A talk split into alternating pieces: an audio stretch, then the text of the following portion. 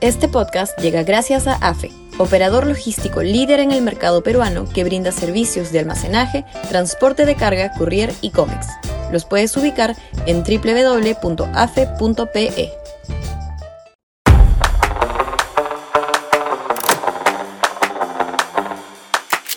¿La OEA será miope? Sudaca, Perú. Buen periodismo.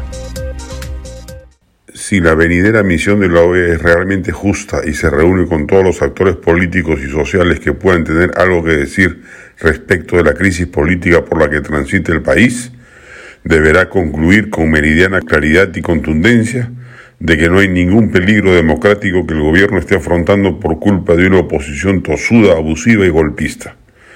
Deberá aseverar que en el Perú reina el Estado de Derecho, la división de poderes, la convivencia democrática y que más allá de los fuegos verbales beligerantes que de ambas partes abundan, la democracia peruana se mantiene sólida y sin resquebrajaduras.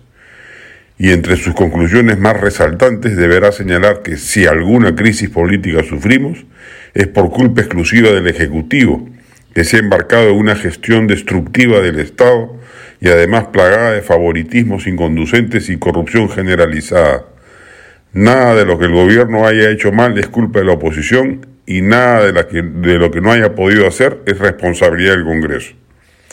La afinidad ideológica de muchos gobiernos de la región con el régimen de Castillo parece que impedirá que esta misión sea concluyente al respecto y lo más probable es que termine por dar una declaración lírica y una invocación a las partes, entre comillas, a retomar el diálogo y encaminar mejor la transitabilidad democrática del país, o sea, pura fufuya.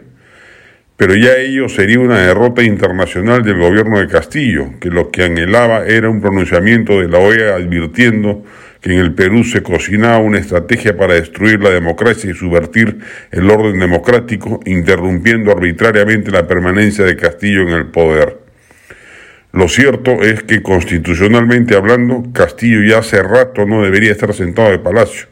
Las pruebas de corrupción que ha adjuntado el prolijo informe de la Fiscalía de la Nación comprometen al presidente de tal forma que la incapacidad moral permanente se desprende por sí sola pero Castillo ha cooptado antidemocráticamente a una parte del Congreso, ¿se atreverá a decir algo a la OEA sobre semejante atentado contra la voluntad popular?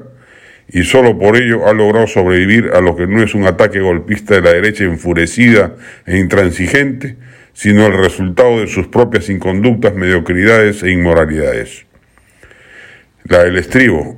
Solo el hecho de ver al gran Alberto Isola hacer por primera vez en su vida un monólogo ya justificaría acudir a ver conferencias sobre la lluvia, pero que además estemos ante una puesta en escena de un texto de Juan Villoro y la dirección de Marco Muletaler termina por cerrar el círculo de convicción. Va en el Centro Cultural de la PUC hasta el 5 de diciembre. Este podcast llegó gracias a AFE, operador logístico líder en el mercado peruano que brinda servicios de almacenaje, transporte de carga, courier y cómics. Los puedes ubicar en www.afe.pe.